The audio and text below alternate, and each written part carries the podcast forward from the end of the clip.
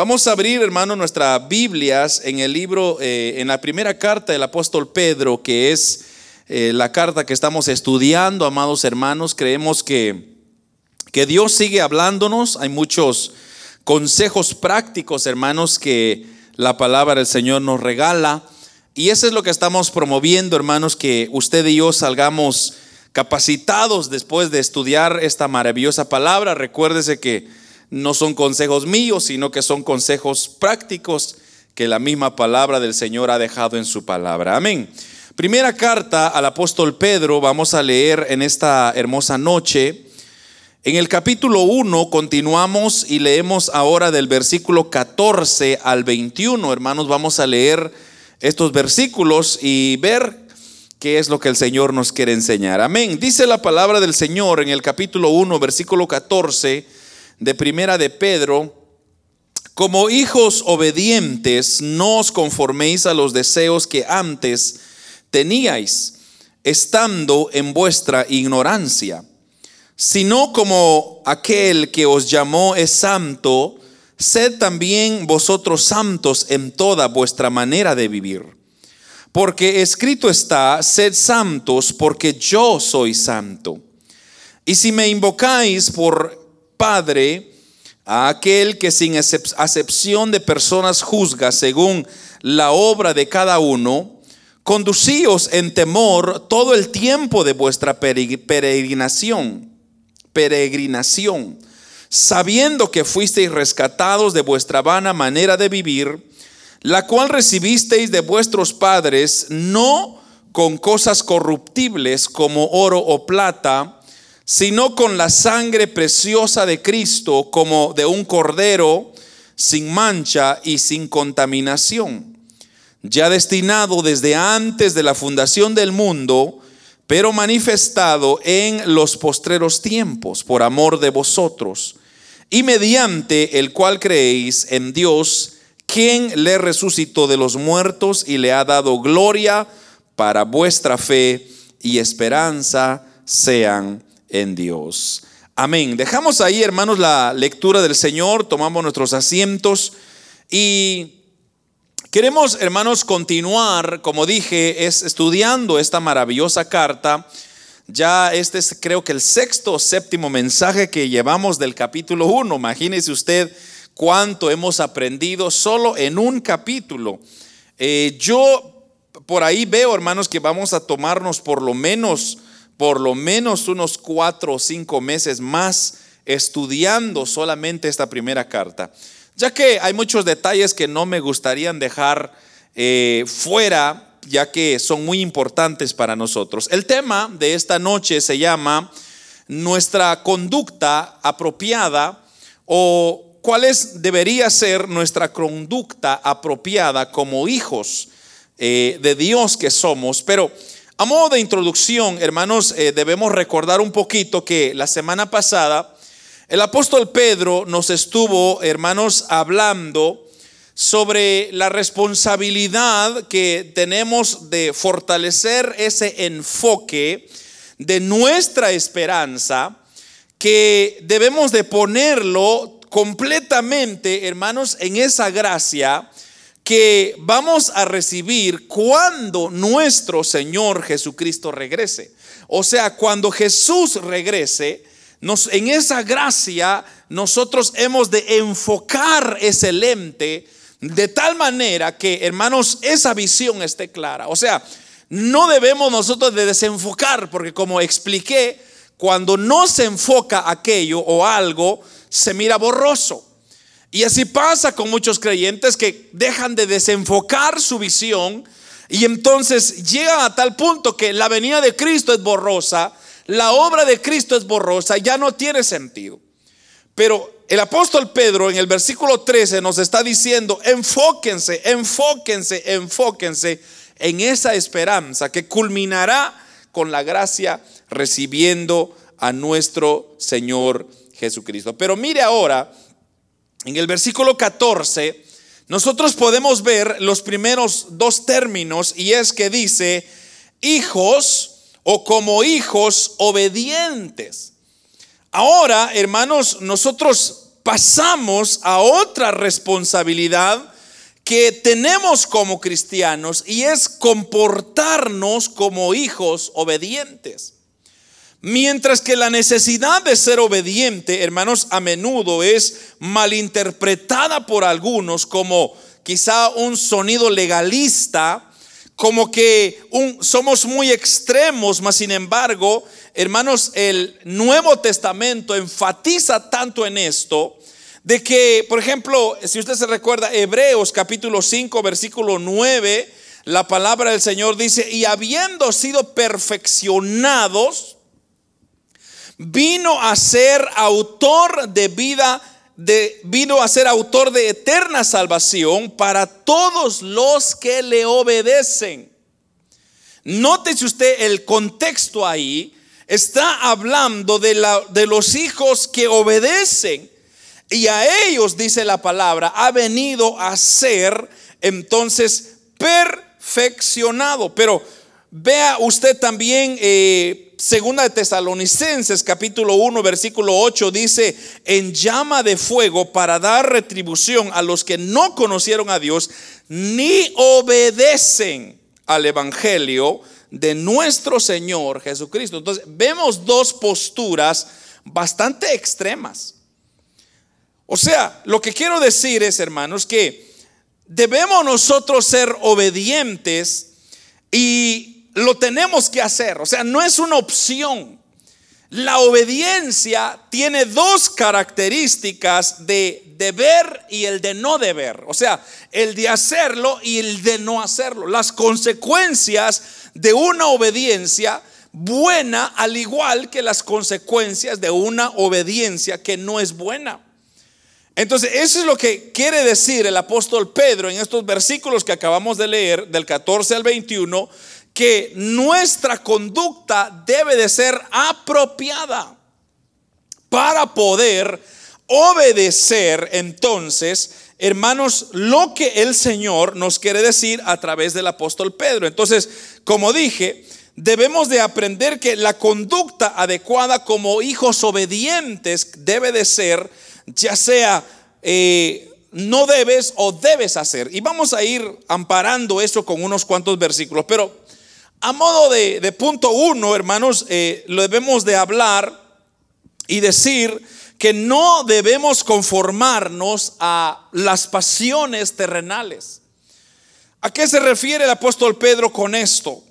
Cuando el apóstol Pedro habla de esta palabra, hermanos, que, que dice, como hijos obedientes, no os conforméis. Eso de no os conforméis significa adaptarse, eh, meterse en un carácter que no es el suyo. O sea, seguir un patrón que no va de acuerdo a la postura de Dios.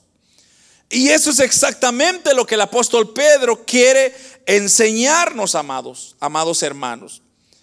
Dice, los anteriores deseos se refiere a los malos deseos y comportamientos en lo que una vez nosotros participamos cuando éramos del mundo.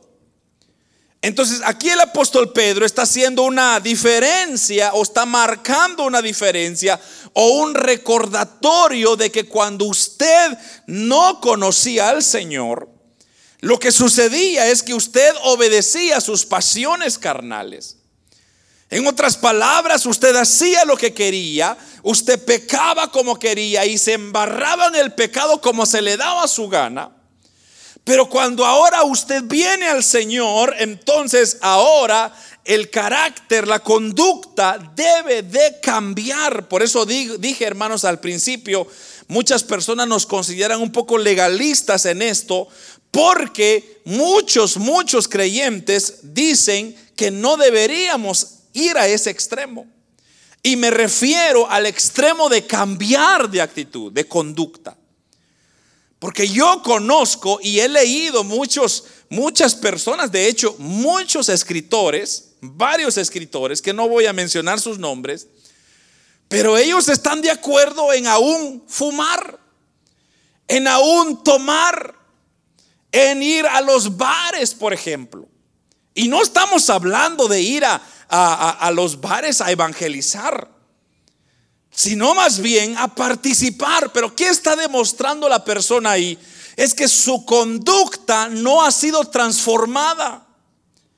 Y el apóstol Pedro está diciendo, ya esa conducta debe de quedar atrás y volver a tomar una nueva conducta. Es lo que está diciendo ahí. Como hijos obedientes, no se conformen a los deseos que antes teníais, estando en vuestra ignorancia.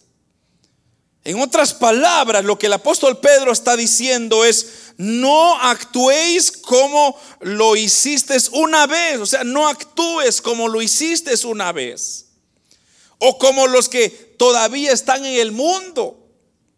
La actitud del creyente, el carácter del creyente, la postura del creyente debe de ser absolutamente diferente al mundo.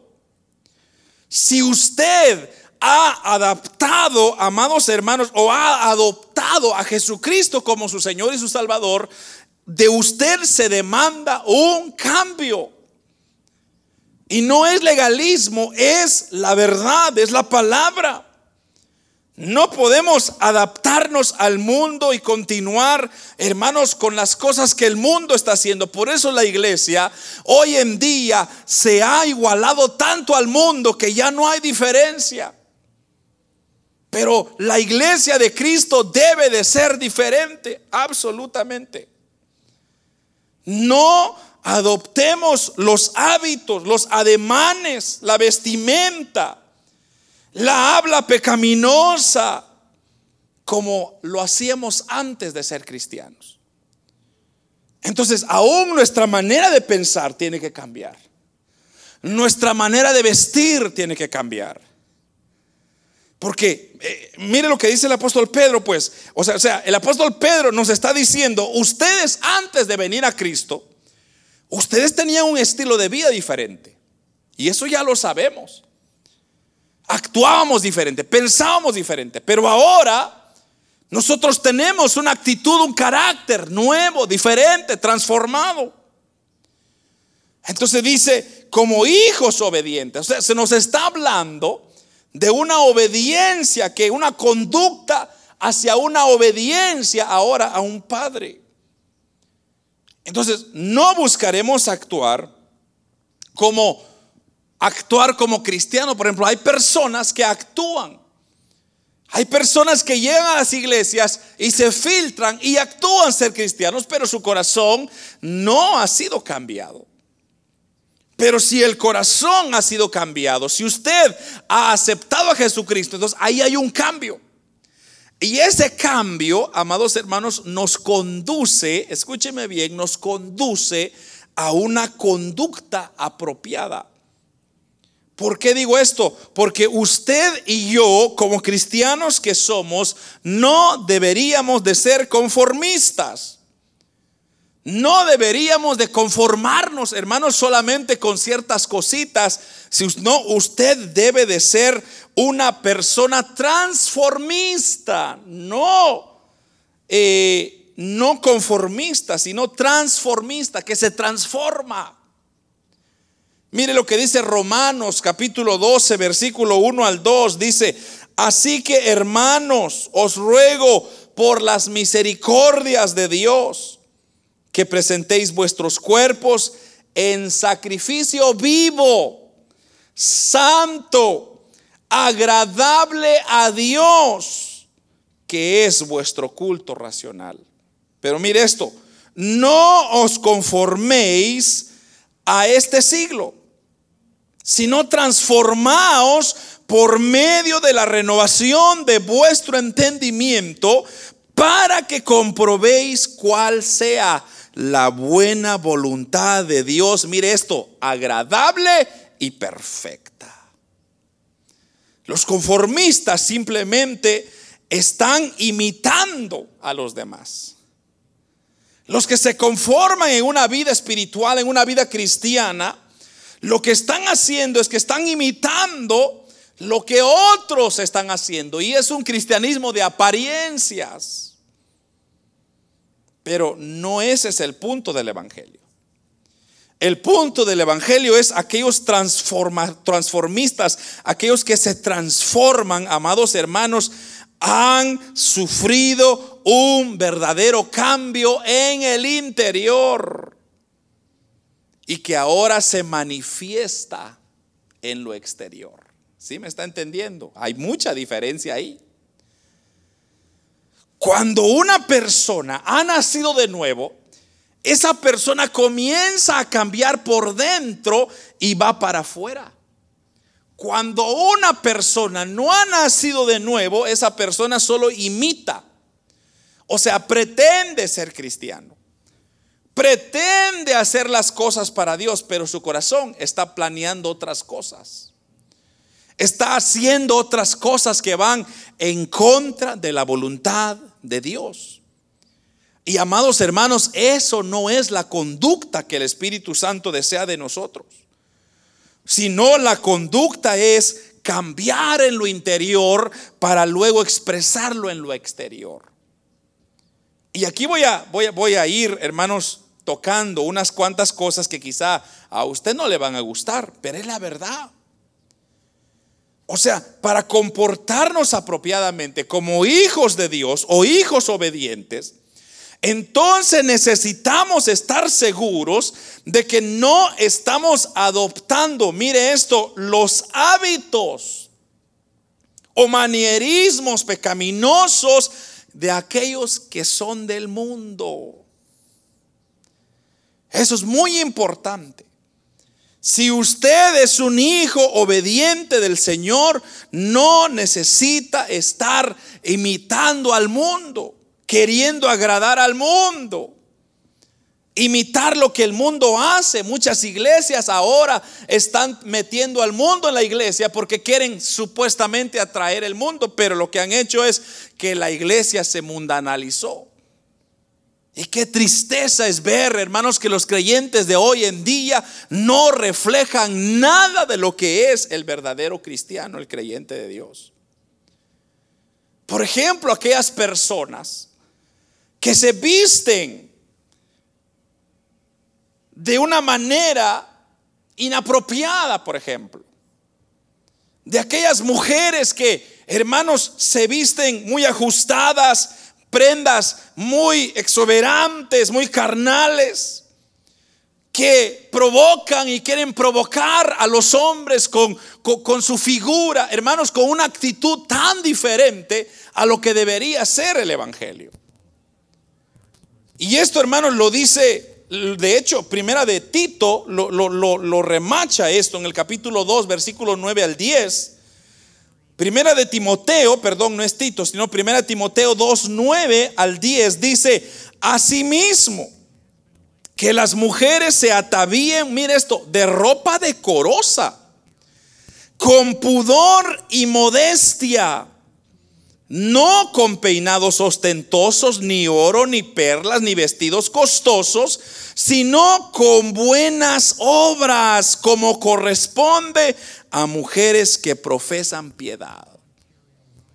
Ahora, si usted nota, la mayoría de versículos en el Nuevo Testamento como que le, golpean mucho a la mujer. Y las mujeres podrían decir, oh hermano, el apóstol Pablo muy discriminatorio, muy, muy, discriminativo porque nos tira demasiado. Pero ¿sabe por qué les habla el apóstol Pablo a las mujeres? Porque las mujeres tienen ese pensar de que tienen esa mente de querer impresionar a las personas que están a su alrededor, pero quiero decirle, usted no necesita impresionar a nadie. Al quien usted tiene que impresionar es a nuestro Señor Jesucristo. Con su habla, con su actitud, con su comportamiento, con su carácter, con su forma de vestir. Tampoco podemos decir, bueno, todas las mujeres tienen que usar faldas que estén limpiando el piso porque si no son pecadoras. Tampoco es así, ese es un legalismo muy extremo. Que no estaría de mal, pero también no podemos reforzar eso. Lo que el apóstol Pablo está diciendo acá es, amados hermanos, todo lo que es verdadero, todo lo que es honesto, todo lo que es justo, lo que es puro, eso, eso, la pureza. Las hermanas cuiden su, su, postura, cuiden su actitud, cuiden su carácter, cuiden su cuerpo, cuiden esas hermanas, porque el diablo puede usar eso para hacer caer a alguien. Entonces, ¿cómo llenar nuestro discurso, hermanos? O perdón, sí, ¿cómo, por ejemplo, podemos nosotros usar nuestra boca para alabar a Dios cuando en la calle estamos contando, contando chistes sucios, chistes, hermanos, de doble sentido. ¿Cómo podemos tener una actitud así? Decir que ya somos cambiados es una actitud carnal. No va con la pureza, no va con lo amable.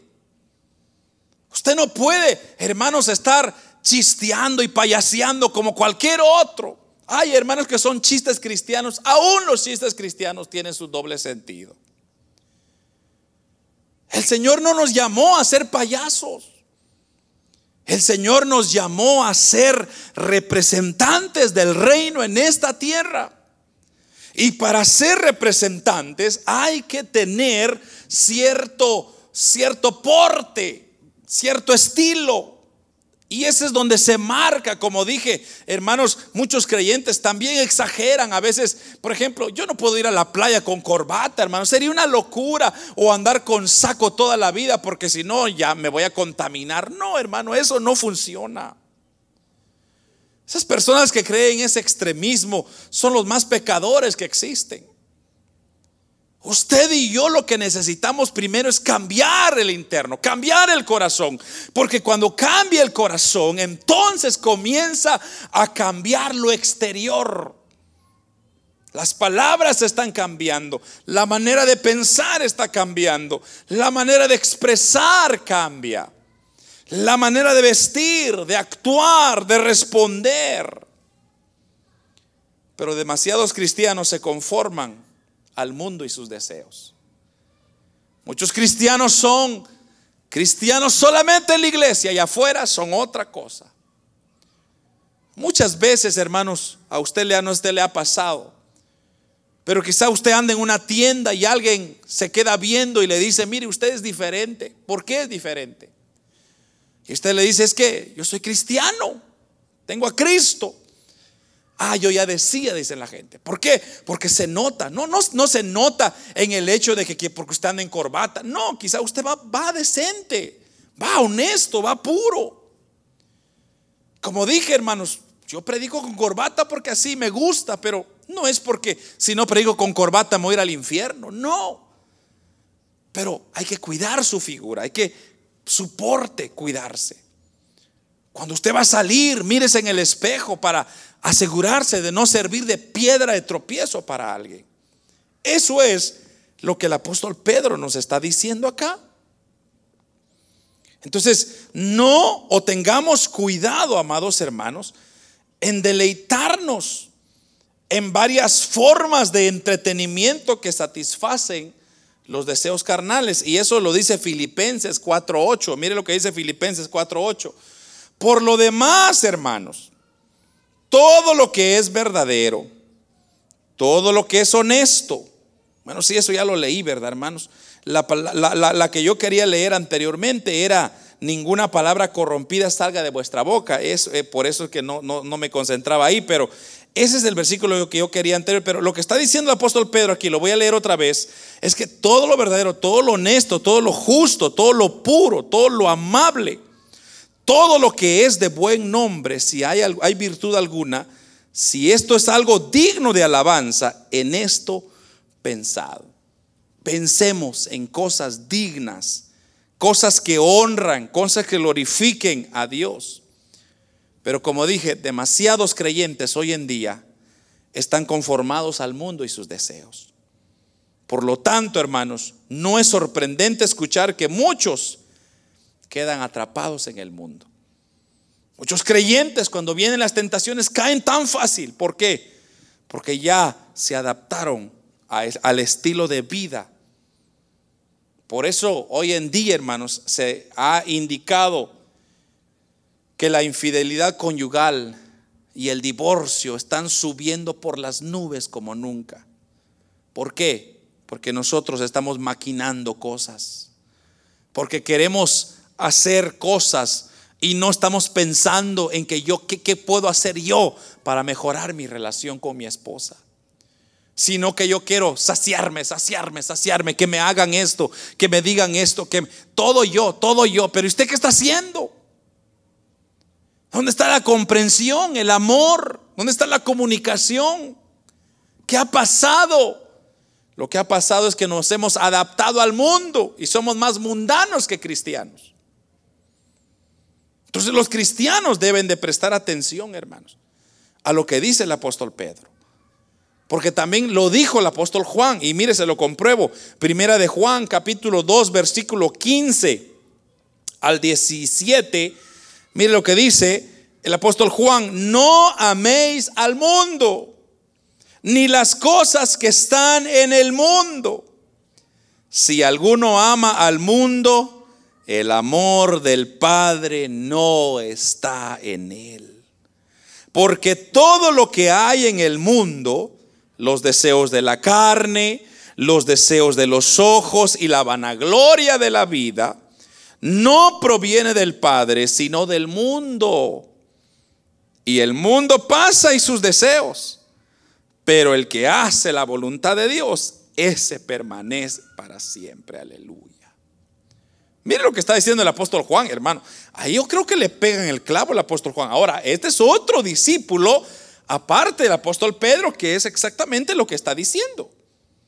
No améis al mundo, ni las cosas que están en el mundo. Usted y yo, amados hermanos, tenemos que adoptar una actitud diferente, un carácter diferente, una manera de actuar diferente. Y ese es el siguiente punto. Debemos nosotros seguir o tener una conducta de acuerdo a lo que es nuestro Dios. Y mire, y aquí se pone más duro, hermano, porque mire lo que dice ahora el siguiente versículo 15 y 16. Mire, lo voy a leer. Dice, sino como aquel que os llamó es santo, sed también vosotros santos, santos en toda vuestra manera de vivir. Porque escrito está, sed santos porque yo soy santo. Ahora, mire usted lo, lo que está hablando acá el apóstol Pedro. Lo que está diciendo es que debemos de ser santos en nuestra conducta. ¿Por qué debemos de ser santos? Dice, porque Él es santo. Y esto de ser santo está estrechamente relacionado con la santificación, la, la santidad. Y la santidad o la santificación no es nada más que el ser apartado. Ser santo significa, amados hermanos, que estamos apartados o dedicados solamente para Dios. Eso es. Usted y yo estamos apartados. Estamos dedicados para Dios. Usted no es cualquier cosa. Entonces no adopte la actitud del mundo, el carácter del mundo. Deje el mundo atrás y sus deseos. Debemos de ser santos por dos razones y ahorita le voy a dar, pero antes de darle las dos razones, quiero decirle que esta referencia de ser santos porque yo soy santos es una referencia que el Señor lo dijo en el capítulo 11 de Levítico al pueblo de Israel. Levítico capítulo 11, versículos 19 por ahí, o perdón, 44, 45, que son los finales, versículos de ese, de ese capítulo. El Señor, nuestro Dios, Jehová de los ejércitos, le dijo a sus discípulos, y de hecho, si quieres, se lo voy a leer, capítulo 11, los últimos dos versículos de ese capítulo, bueno, casi los últimos dos versículos. Mire lo que dice, porque yo soy Jehová vuestro Dios, esto es Dios diciéndole a los, a los israelitas, vosotros por tanto os santificaréis y seréis santos porque yo soy santo. Así que no contaminéis vuestra vuestras personas con ningún animal que se arrastre sobre la tierra. Porque yo soy Jehová, que os hago subir de la tierra de Egipto para ser vuestro Dios. Seréis pues santos porque yo soy santo. Mire las palabras fuertes que el Señor está diciendo. Seréis pues santos porque yo soy santo. Ahí está la indicación, hermano. No lo está pidiendo el hombre. No se lo está pidiendo el pastor, no se lo está pidiendo ningún otro ser humano, se lo está pidiendo Jehová de los ejércitos, el rey de reyes y señor de señores. El apóstol Pedro se lo está recomendando y ahora yo se lo estoy recomendando. Pero aquí lo que está diciendo el apóstol eh, Pedro es, nosotros debemos de ser santos.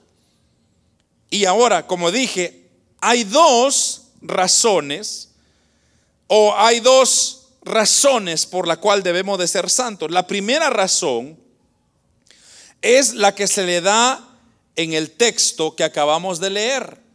Porque yo, dice Dios, soy santos.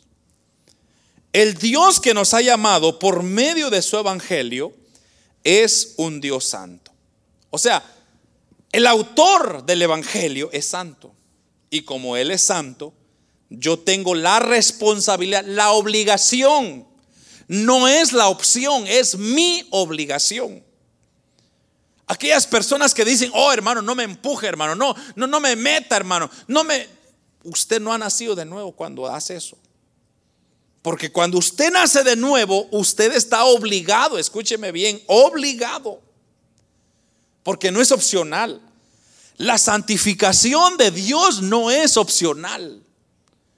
Esas palabras que el Señor le dice al pueblo de Israel, ustedes tienen a un Dios que es santo, así que ustedes tienen que buscar esa santidad también. Entonces, y repito, es, el ser santo es apartado del pecado y de la maldad. Procurar ofender a Dios en lo más mínimo con mis palabras, con mis pensamientos, con mi vestimenta, con mi actitud, con mi carácter, con mi estilo de vida. La misma naturaleza de nuestro Señor Jesucristo exige una, una santidad similar de nosotros. ¿Por qué? Porque así lo dice Hebreos capítulo 12, versículo 14. Seguid la paz con todos y la santidad sin la cual nadie verá al Señor. Usted se puede llamar quien como usted quiera llamarse. Pueda tener los títulos que usted quiera tenerlos. Usted puede tener la posición que usted quiera tener. Pero con la santidad nadie la puede negociar. Usted no puede negociar la santidad porque es una obligación de hijo, de ser hijo de Dios. Usted no puede decir yo soy hijo de Dios y puedo hacer lo que se me da mi gana. No, Señor. Usted es hijo de Dios, obedezca a Dios manteniéndose puro, limpio y sin mancha. Porque el Señor viene por una iglesia pura, limpia y sin mancha. Y hermanos, por la cual pronto vendrá el Señor. Y usted dice, Hebreos, no podrá entrar al reino de los cielos, no podemos ver al Señor sin santidad. Sin santidad, la cual nadie puede ver al Señor. También es el deseo de Jesús que seamos santos. ¿Por qué digo esto? Porque Él murió con ese mismo propósito. Mire lo que dice Efesios capítulo 5 versículo 25 al 27. Maridos, dice, amad a vuestras mujeres, así como Cristo amó a la iglesia y se entregó a sí mismo por ella.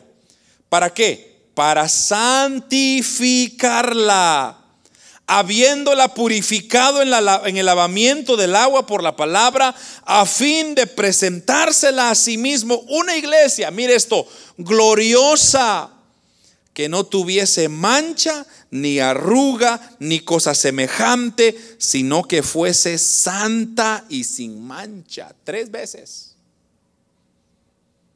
Cristo murió por una iglesia pura, limpia y sin mancha. Se entregó por ella. Entonces, usted y yo tenemos la misma responsabilidad. O sea, usted no puede, como dije, ser diferente. Usted puede decir, ay hermano, eh, Dios me libre. En la iglesia, los domingos soy cristiano, hermano, y el de lunes a sábado, pues yo hago mis cositas. Todavía escucho música mundana mundana. Usted no ha nacido de nuevo. Nazca de nuevo y cambie la actitud. Todavía me doy mis bailecitos. Usted no ha aceptado de nuevo, no ha nacido de nuevo. Todavía me doy mis traguitos. Usted no ha nacido de nuevo. Todavía miro a las, a las muchachas por ahí medio desnudas. Usted no ha nacido de nuevo y anda en pecado. Y si usted anda en pecado, que el Señor nos libre, pero usted se irá al infierno, porque, amados hermanos, sin santidad no podemos ver al Señor. Y la santidad se refleja en el que yo tengo que procurar y luchar, mantenerme delante de agradar a un Dios. Hermanos, el Evangelio no es solo de domingos, de miércoles. El Evangelio es de todos los días, 24 horas del día. Que su mente no maquine que si hay cosas que están estorbándole a usted, mire, si la música mundana para usted es un problema, deshágase de esa basura. Si el, las redes sociales para ustedes es un obstáculo, deshágase de esa basura, tire ese teléfono y consíguese un frijolito que para mal le va a servir. ¿Por qué? Porque a quien queremos agradar es a Dios, amados hermanos. No es al pastor, como dije, al pastor lo, todo mundo lo engaña. Al pastor le dicen, oh, mire pastor, es que yo tengo teología, tengo estudios bíblicos, tengo, soy líder, fui allá y fui acá. Pero ¿de qué sirve si en su casa es otra cosa? En su trabajo es otra cosa. Eso no tiene chiste. Mejor declárese de una vez, soy impío, porque lo que usted está haciendo está estropeando el Evangelio, dando un mal testimonio del Evangelio. Lo segundo es, tenga en cuenta también que debemos ser santos en toda nuestra conducta. O sea, la primera que le dije fue, hay que ser santos porque nuestro Dios es santo. Pero también tenemos que ser santos porque debemos, hermanos, mantener una conducta intachable. La santidad no es algo, hermanos, que nos ponemos cuando nos conviene. Cuando llega el domingo me pongo el saco de la santidad o el vestido de la santidad y bueno, lunes me lo quito y lo guardo. No. En cambio, nuestra vida diaria, toda nuestra conducta debe ser apartada, porque eso es lo que significa santidad, apartarse en el servicio al Señor. Me encanta lo que dice Romanos capítulo 12, versículo 1. Así que, hermanos, os ruego con las, por las misericordias de Dios que presentéis vuestros cuerpos en sacrificio vivo, santo, agradable a Dios, que es vuestro culto racional.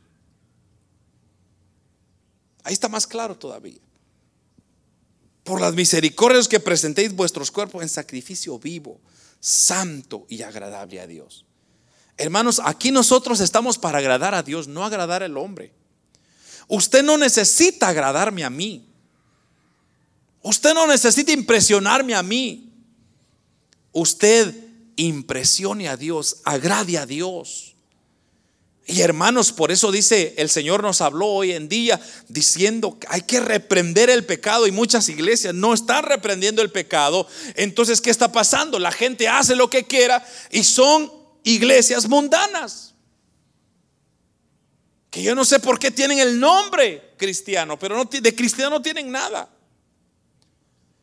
No podemos continuar un estilo de vida como se nos da la gana. No, Señor. Usted y yo tenemos que adaptarnos al perfil de Cristo. Y si Cristo es santo, yo tengo que ser santo también. Por eso, hermanos, hay una gran responsabilidad, hay un gran trabajo. Por eso la iglesia de Dios está dividida. Porque muchos están queriendo cambiar el Evangelio, suavizarlo, adaptarlo de tal manera que no ofenda a la gente. Pero hermano, el pecado no se puede ocultar. El pecado hay que enfrentarlo, hay que desenmascararlo, hay que decir a la gente, usted está mal. Mire su corazón, mire las cosas que usted está haciendo, están mal. Y usted no entrará al reino de los cielos si Cristo suena esa trompeta hoy. Pero por lo menos los que estamos luchando por mantenernos, amados hermanos, santos, agradables a Dios, entonces cuando la trompeta suene estaremos viendo a nuestro Señor Jesucristo. De otra manera, no hay forma de ir al cielo. Entonces, la demanda del Señor que nos da a una santidad significa que nuestro trabajo, nuestra habla, nuestro vestido, nuestra actitud, nuestro comportamiento, nuestra recreación, nuestra forma de pensar, nuestra forma de hablar, de decir, de hacer las cosas, tiene que ir dirigidos, incursionados hacia la santidad.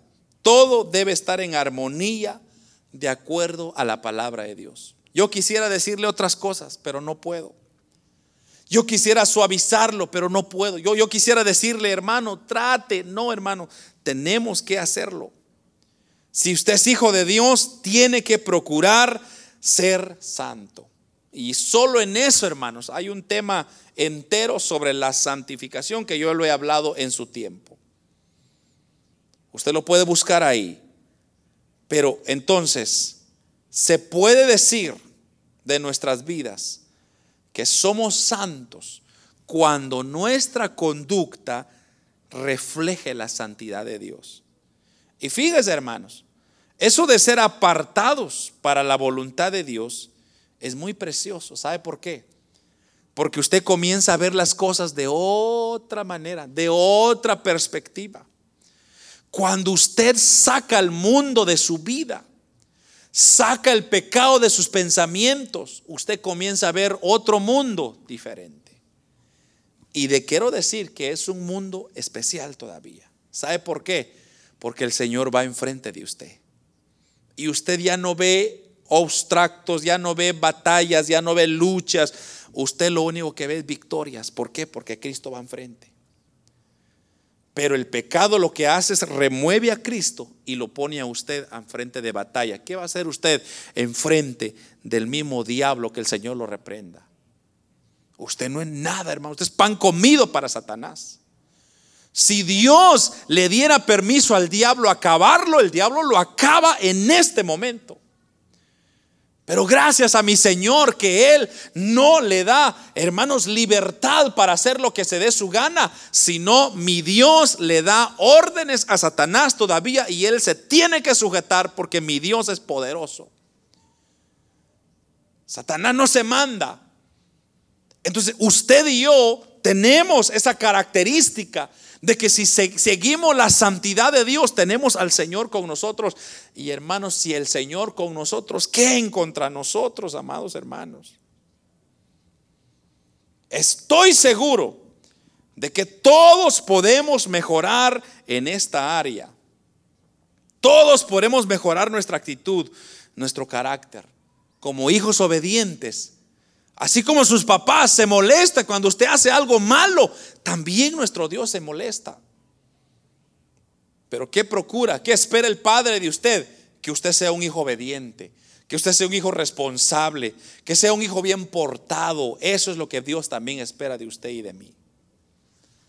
Pero hay un punto más todavía, en la cual voy a ir terminando. Debemos de conducirnos con temor. Ahora, el temor de que estoy hablando no es el miedo, sino más bien tener un respeto.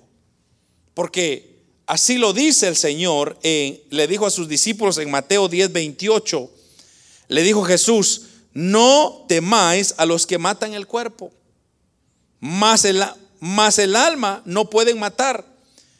temed más bien aquel que puede destruir el alma y el cuerpo en el infierno. O sea, cuando está hablando de temor, es respetemos a Dios porque Él puede decidir mandarnos al infierno o salvarnos. Sencillo.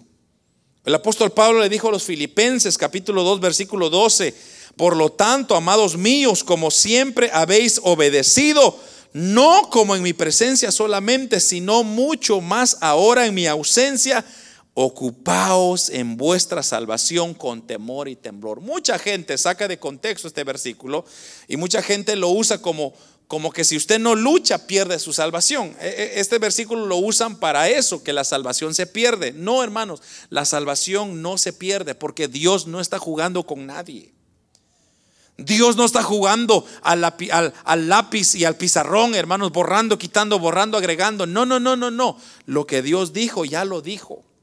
Dios ha seleccionado a quien va a salvar y ese se salva. Claro, eso tampoco puede decir, ah, pues yo hago lo que yo quiera y se me dé mi gana. No, Señor, usted tiene una responsabilidad más grande todavía, que es ser santo para Dios.